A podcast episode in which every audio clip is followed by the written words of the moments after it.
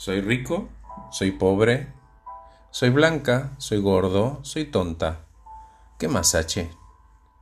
¿Cuál es el propósito de las etiquetas?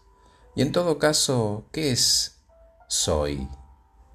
Casi como que tengo que aprender a vivir de nuevo, empezando por sacar esos prejuicios. Entender, por ejemplo, que no soy gorda. En todo caso, estoy gorda y siempre puedo hacer dieta. Ahora, respecto a lo fea, ¿ves? Ahí tengo un problema. ok, Luisa, ponelo en una oración, por favor. Y me contestó que puedo, si me lo propongo, beneficiarme de mis imperfecciones, sacarles un provecho. ¿Viste como el tipo que pierde el avión por su desorden personal y se salva del accidente? Bueno, ese sería el concepto. Ok. ¿Y la oración? Bueno, que si acepto y soy tolerante conmigo, puedo aceptarme y vivir en paz. Quiero llevarme herramientas, Horacio, para poder adaptarme a esa fauna que trabaja en mi oficina. Como que no encajo, ¿viste? Le digo, ¿me das un ejemplo? Sí, claro. Todas son físicamente perfectas, la mejor pilcha, los tipos también, y parecen Barbie y Ken. ¿Y vos, Luisa, querés ser una Barbie? No, ni loca.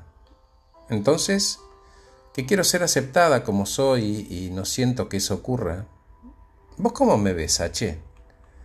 Bueno, en mi opinión y a través de estas sesiones, me pareces una mujer que tiene muy buenas opiniones, técnicamente excelente. Los resultados hablan de eso, no, no estoy inventando nada.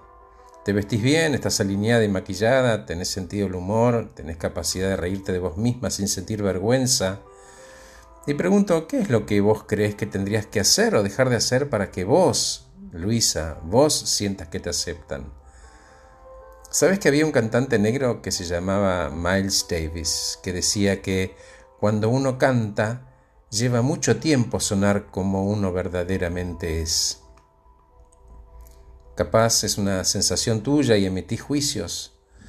Suspiró Luisa, hizo un silencio y agregó Creo que voy entendiendo que mejor me apoyo en mis fortalezas y dejo de perder el tiempo imaginando cosas. Pero fue solo una frase, no estaba para nada convencida y agregó me voy.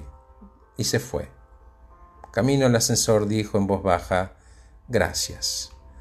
Revisando el final de la sesión le envié un WhatsApp que decía Luisa, gracias por tu sesión de hoy. Sobre el final dijiste que mejor me apoyo en mis fortalezas y dejo de perder el tiempo imaginando cosas.